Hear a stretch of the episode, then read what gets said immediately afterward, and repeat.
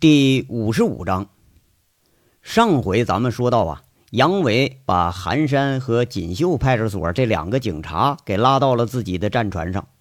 这俩警察性格是非常迥异，一个是刚直清廉，另一个他却是反其道而行之，那纯粹他就是个流氓警察。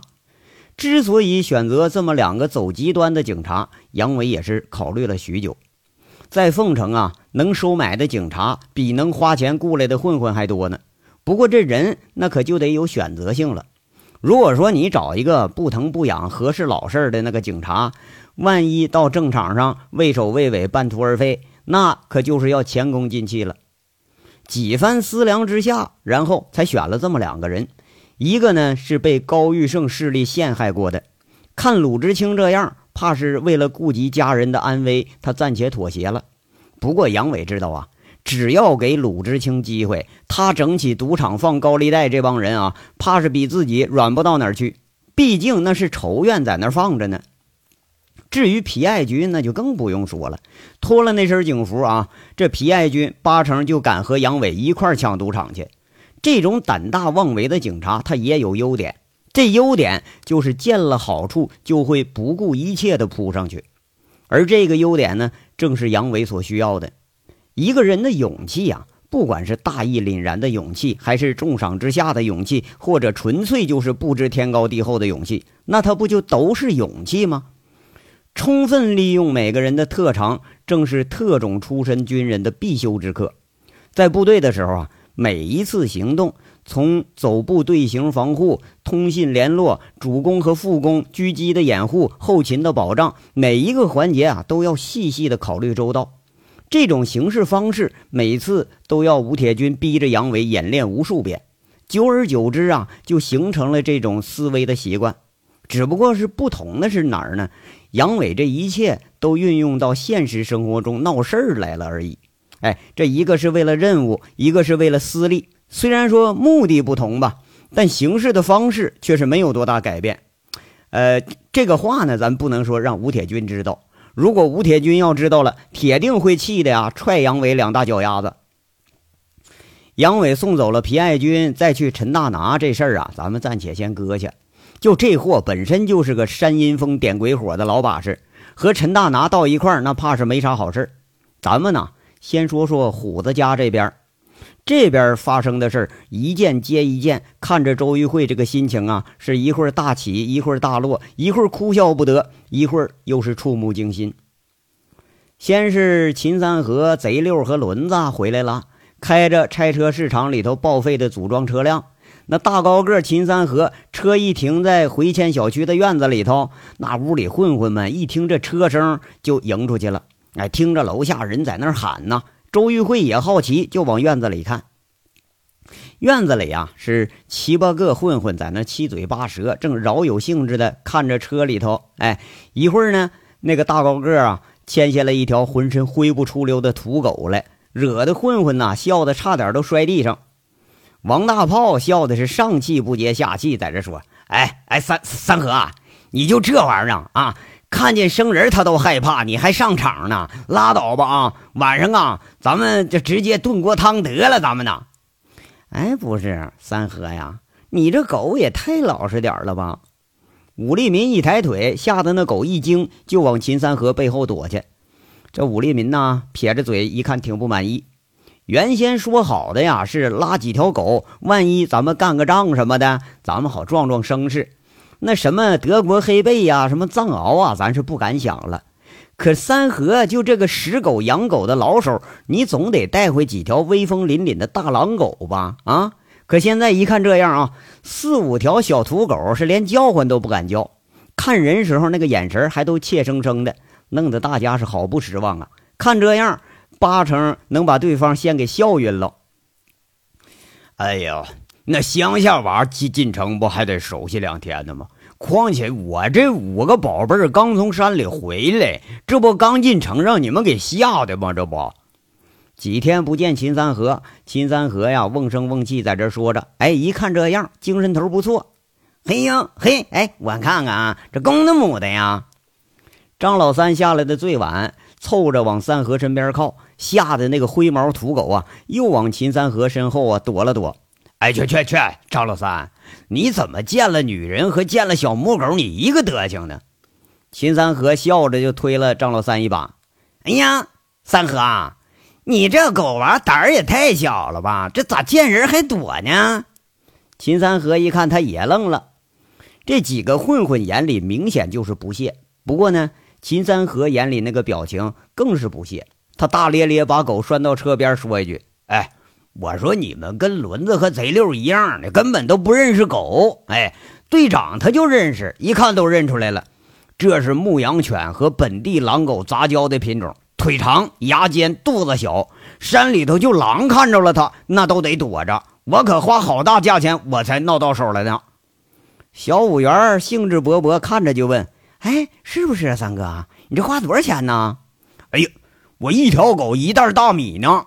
那那个黄杂毛的长腿那个更贵，一袋大米人都不愿意，我还给加一袋面呢。”秦三河呀，一本正经在这说，看样这是绝对没虚报价格。不过呀，这没有虚报的价格，却比虚报的是更让人笑话。几个混混一听啊，就是笑的气不打一处来，连脑子不太转弯的王虎子也听着不对了，就问：“哎，那个三河呀，那现在买袋狗粮都好几十块钱了，那好狗得几万啊，是或者好几十万呢？你这一袋子大米，你换那狗，它能行吗？”哎呀，虎子哥。你看你咋也不信我呢？花钱买的狗那是让老娘们牵着玩的，咱这土狗是天天在山上打架练出来，那能一样吗？秦三河是越解释越糊涂。耶，这一干混混啊，那竖起个小指头啊，竖起中指的，吐舌头的，这是一大堆，明显是不相信秦三河的话。哎呦，哎，你们不信是不是啊？秦三河不服气了。一吸溜鼻子，一瞪眼，说一句：“想试试是不是啊？”这几个混混还没反应过来呢，秦三河喉头低低的嘶鸣了几声，就好像是跟狗交流似的。然后那是一脸严肃，颇有大将之风，一挥手：“给我咬！”就刚才还灰头灰脸的那个小土狗，呲牙咧嘴，是一脸的凶相，头上有一撮杂毛，是根根直立，那气势一下就起来了，呲牙咧嘴，低吼了一声，就往上扑。那连车上笼子里那几条狗也不老实了，都低吼着在那扒笼子呢。哎，走在最前面的王大炮吓得一屁股就蹲地上了。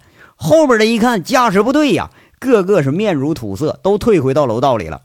哎，秦三河，你妈了个逼的，你吓死老子了！大炮看着狗拴在车上没扑上来，他悻悻地骂一句。这一干混混看完狗的笑话，又开始看王大炮笑话了。连秦三河也在大炮那一屁股蹲在地上，哎呦哎呦的叫唤时候也乐了，这倒对秦三河呀，他们是相信了几分了。闹腾一会儿，几个人一起就进了虎子家。这秦三河这个活宝啊，一看着周玉慧，那当时就傻眼了，上上下下打量着周玉慧，看的是大眼里出小眼的，还在那吧唧吧唧嘴，一副啊那个品看美女如同品美食那样。这大炮一耳光就扇脑后边了，骂一句：“哎，有你这么看人的吗？你啊！哎呀，不，不是，不是呢。”秦三河吸了吸了嘴唇子，说了：“哎，炮哥，这这这哪儿的娘们儿长得不赖呀？哎，谁相好的啊？哪个歌城的姐们儿啊？我咋没见过呀？”秦三河是匪里匪气的，这话一说完，一干混混呢，你一看全都瞪自己呢。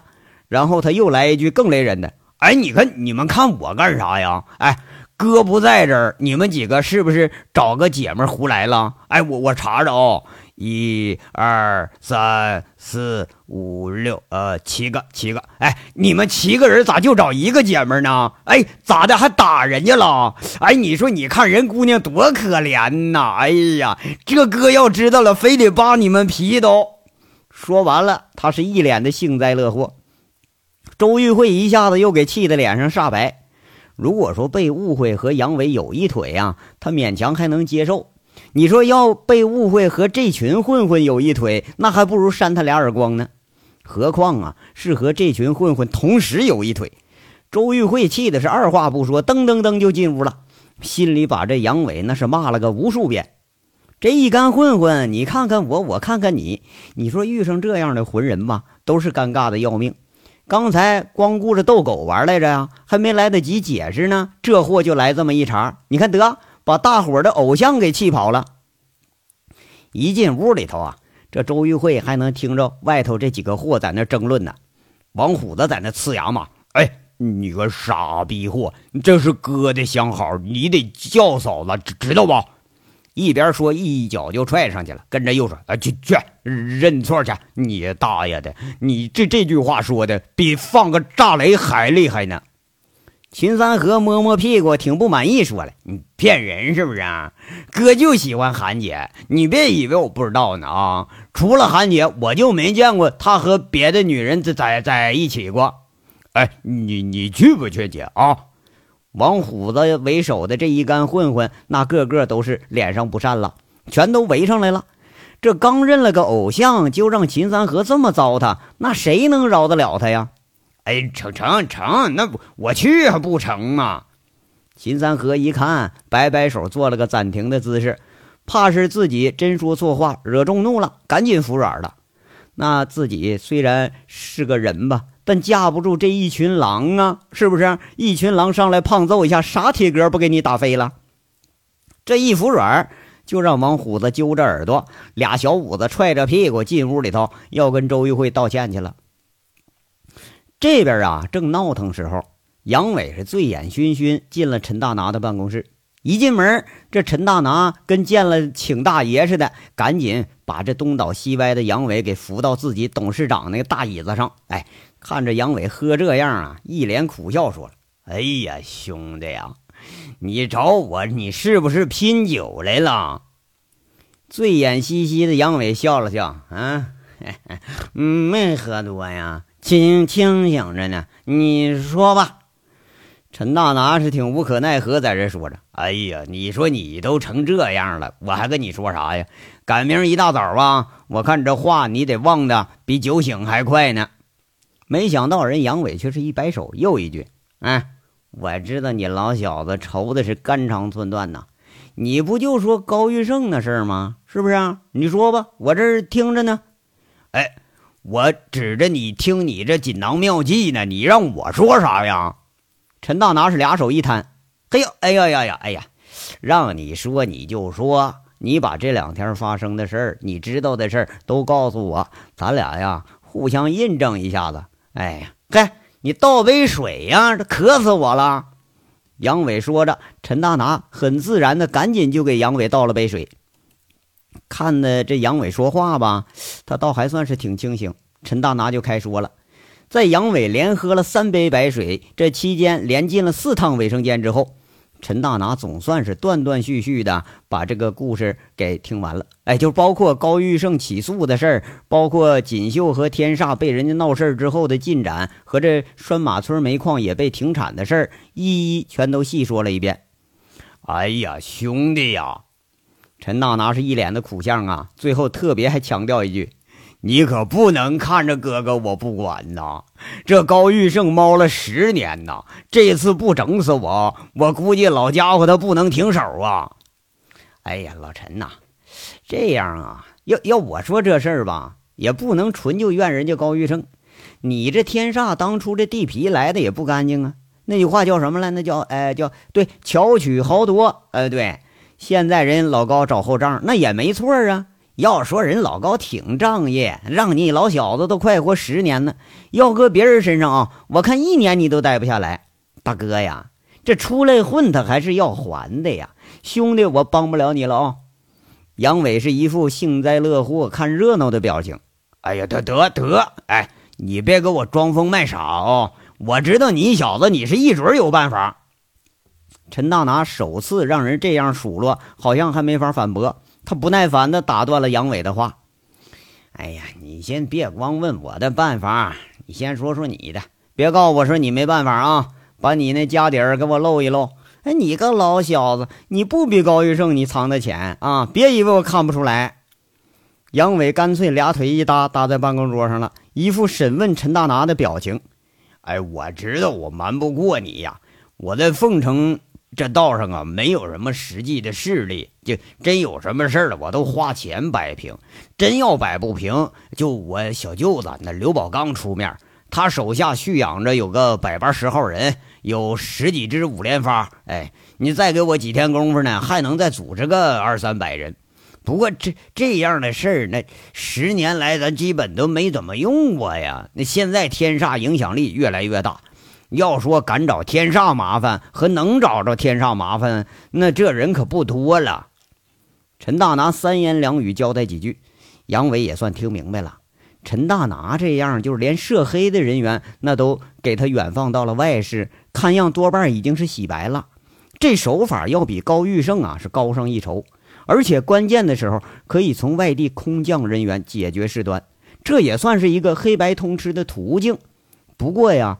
这次争的这个事端有点是怕是大了啊，超过他这承受范围了啊。那你说呀，接着说呀。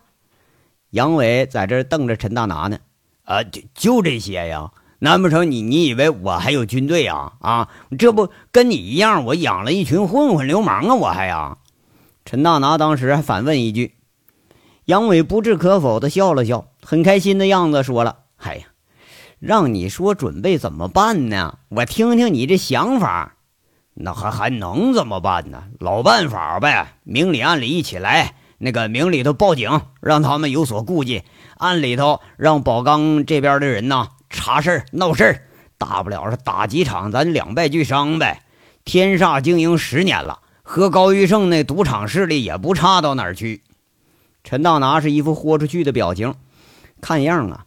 这和高玉胜的仇怨，那是呃不了结不算罢休的，这是个死结，除非说有一方倒台了。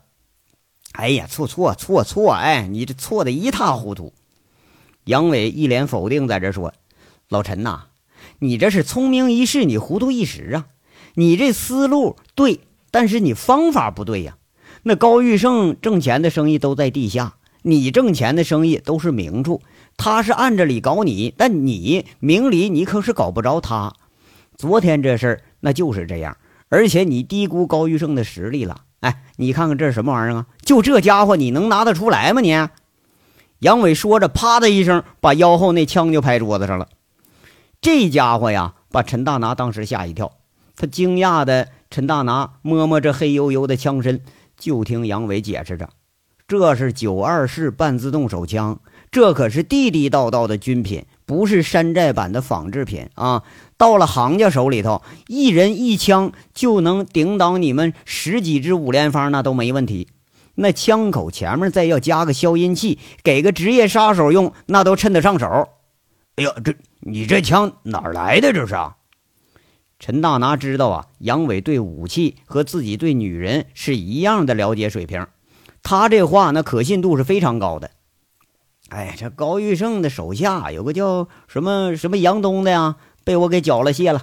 人家用的就是这家伙，而且我一听这货的口气啊，估计还得有个七八把。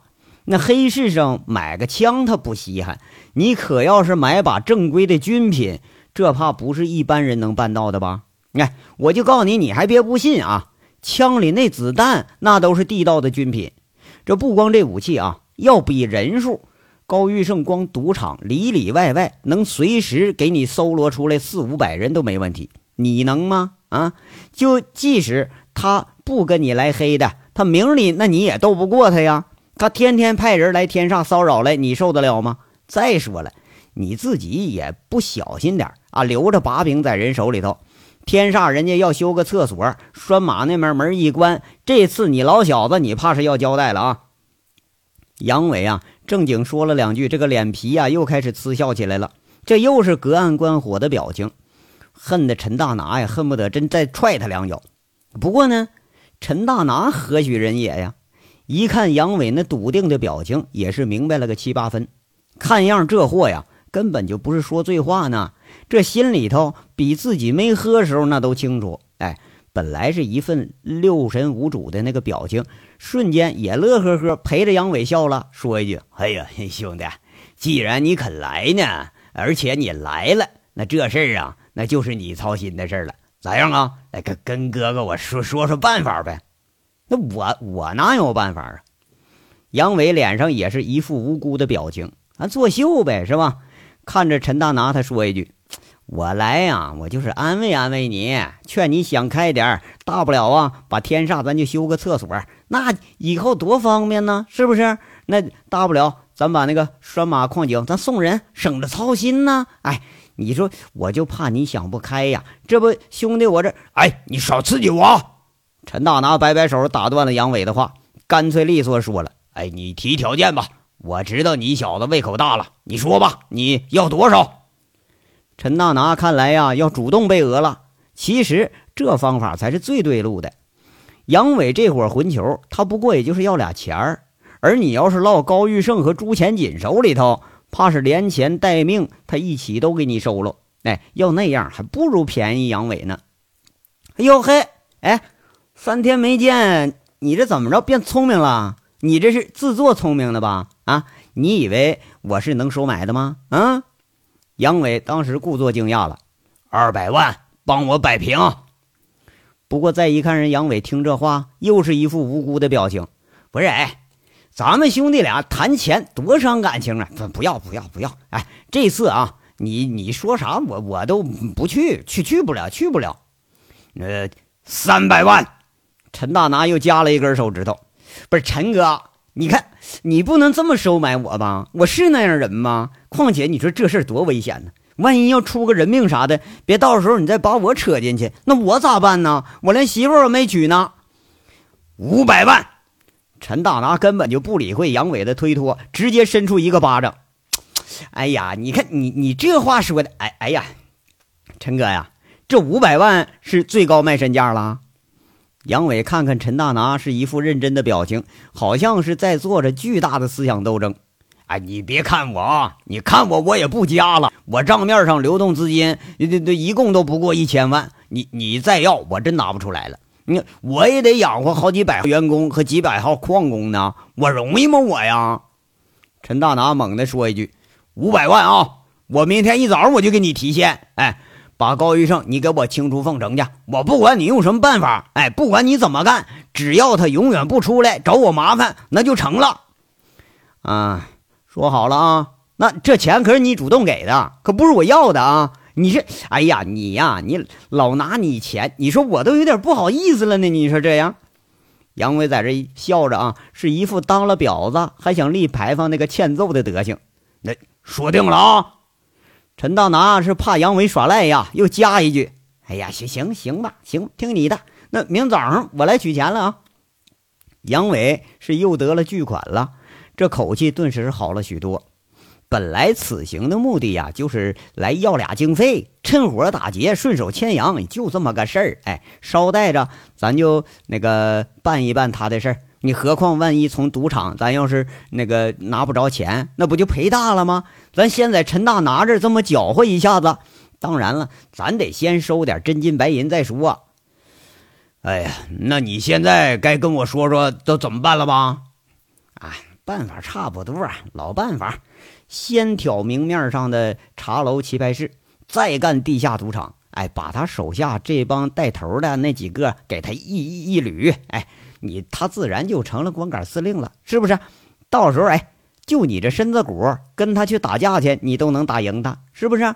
下面的跑腿混吃混喝的小鱼小虾，那自然也就不成气候了。不过那啥啊，有件事你得交代你小舅子办一下啊。那个明天晚上我们动手，我把高玉胜手下一个赌场头头给引出来，你们人员全部出动，得跟他干一仗，知道吧？拖上他俩小时。剩下事儿我我包圆了，我就。杨伟一下子含含糊糊说了自己的计划，不过呀，这都说了表面上的，暗里这几个环节，怕是只有他一个人知道是全盘。那就这么简单？陈大拿是一脸不信的表情，好像这事儿在杨伟嘴里头就和上自己这儿拿钱来一样，就那么简单。哎呀，就这么简单，还不就打打杀杀吗？哎，不过要说也不简单啊。我好几百号兄弟呢，现在呀，个个得要吃要穿，哪儿都得花钱呐。哎呀，要不是穷的呀，那光着屁股都，那谁替你干这事儿啊？杨伟这一说话，一撇嘴，哎，得得，你你别寒碜我啊！你那个流氓本事，那谁能学了啊？我就问你，有把握没有吧？嘿嘿嘿，哎，你你看过我干没把握的事儿吗？这泡女人，他我不如你；这要打架闹事儿，我可比你高好几辈子啊！杨伟哈哈就开始笑了。啊，那倒确实是，这事儿我不跟你争。那那高玉胜呢？你们要砸了场子，人家再组织人再反过来到天煞闹事儿来，那咋办呢？陈大拿这头还挺担心。嗨，我说老陈呐，还是你聪明啊，问到点儿上了。如果你和你小舅子就那么干啊，那铁定成了拉锯战了。你踹我一脚，我打你一拳，呃，就成了双方对掐了。到时候谁输谁赢，他不一定。不过我这办法啊，虽然说和你差不多吧，但操作的不一样，那效果就差远了。哎，这个我这些招比你的可都管用。我保证，明天这事儿一完，没人敢再来天煞闹事儿来了。哎，要是说高玉胜，或者说那高玉胜的手下还有人敢闹事儿哈，我免费服务，而且你那钱我他妈一分不要，我连本带利全都退给你。你看这成不？嘿，你哎，你你别总说我呀，明儿你你哪儿也别去啊，你等我电话知道吗？你你小舅子带来那人都得听我安排，零点以前我让你听着好消息，你看成不成吧？杨伟这是大咧咧在这一说，陈大拿当时是倒吸一口凉气呀，看着杨伟那一副满不在乎的表情，仿佛又回到了一年前杨伟处理锦绣事件时候那种谈笑间强掳灰飞烟灭的时候，那还真就由不得他不信。跟着一琢磨，又是小心翼翼的说着：“哎，兄弟，我看这架势，你是准备对付高玉胜，他不是一天两天了。”哎，难不成你都预料到今天这事儿了？哎呀，说我不替你分忧吗？杨伟是一脸谄媚呀，又一句：“哎，再说了，陈大哥是谁呀？我在凤城也就能在你手里挣俩钱吧？那你有事儿，我不来谁来呀？”就这话说的啊，被讹了的陈大拿，哎，反倒觉里头那心里头是暖烘烘的。哎，再看杨伟那个嘴脸，也没那么可恨了。不过呀。一看杨伟坏笑起来，陈大拿隐隐又觉着自己又当了冤大头了。他又不过看样陈大拿他也是别无选择了。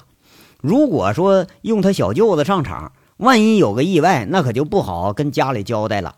而且这里头这事儿啊，明显也超出了刘宝刚的处理能力。如果说不能快刀斩乱麻，让别人再到天煞和拴马村折腾一段时间去。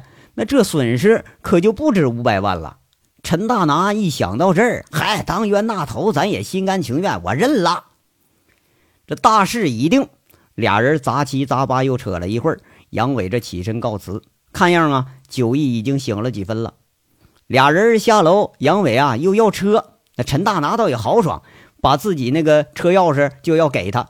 不过杨伟直接拒绝了，一句话说：“哎呀，你这开着个奔驰去打架去啊？”你不心疼，我心疼呢。哎，就你天上最破的车，你你给我一辆。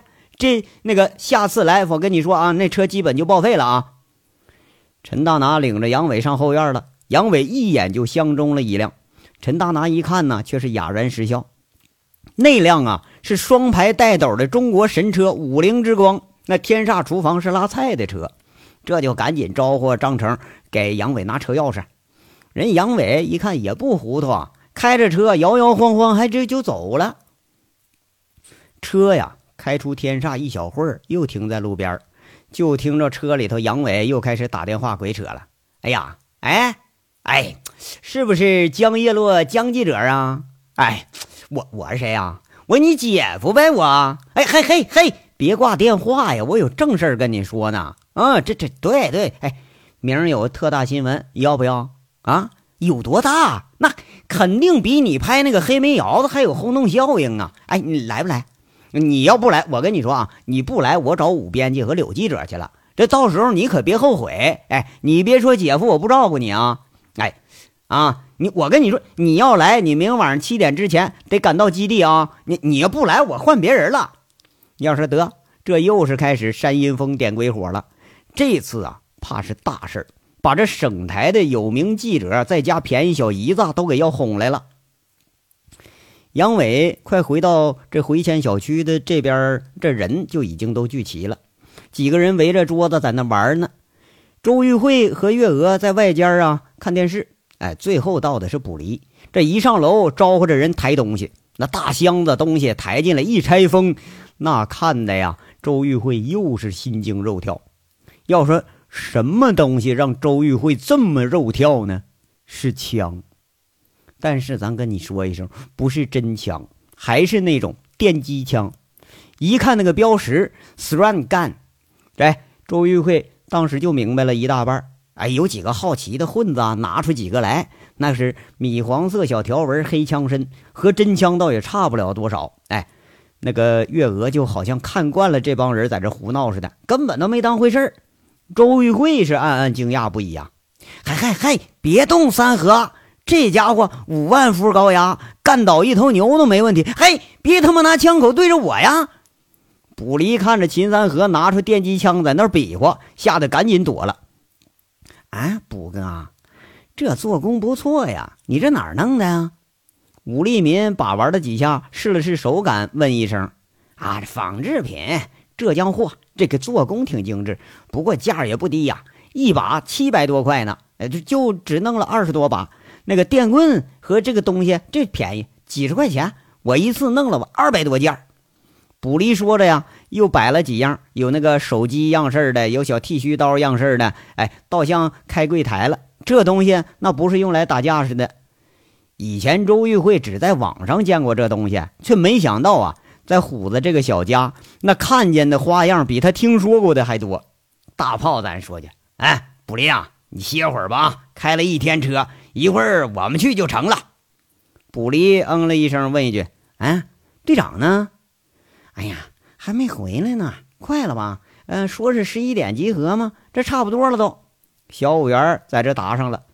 这几个人饶有兴致的看了会儿运回来这武器。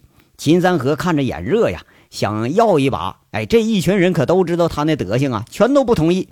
那秦三河悻悻的往下一坐，切，啥破玩意儿啊？真枪我还玩过呢。不过一会儿，他又是眼热不已，又舔着脸凑到卜离面前叫了声：“哎。”卜哥，卜哥，给一把玩玩呗！我拿条狗跟你换，我养那个大贝贝可厉害了。这几个人看着秦三河，马上就揭穿了秦三河一袋大米换狗这个事儿，那全都同仇敌忾呀，就开始损秦三河了。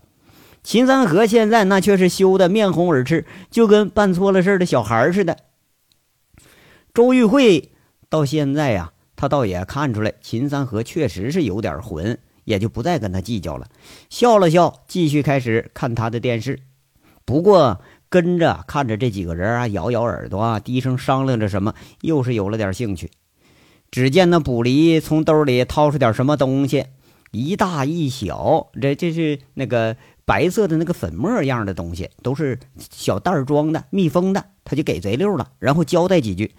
那贼溜和轮子好像是准备干什么事儿去，有点不情不愿的样子。不过呢，还是给接下来了。周玉慧眼睛瞟着，心里跟着可就是一紧。这莫非就是传说中的毒品呢？莫非这伙他还贩毒啊？周玉慧有点坠然了。这杨伟到底是个什么货色呀？这事儿看的是越来越有点心惊胆战了。这也由不得他想了。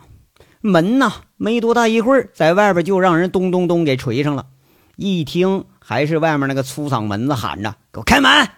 这不用说呀，连周玉慧也听出来，这杨伟回来了，正主上场了。几个混球先是高兴，有人喊着：“嘿，队长回来了！”有人在那说：“哎，大大哥回来了！”虎子赶紧开门去。不过这个时候啊，几个混混那个眼神都转向了，不是门口，而是现在脸上还挂着伤的周玉慧，仿佛对这俩人的见面还是非常期待似的。周玉慧知道这群人的龌龊想法，有点羞恼。不过呢，这心里和混混啊都有一种感觉是一样的。对于这个队长，他也莫名其妙的有了几分期待。门开了，一脸醉意和笑容的杨伟走进来，步履却是非常从容。第一句却是没理会这一帮混混，而是关切的问了周玉慧一句：“要说问的是什么呢？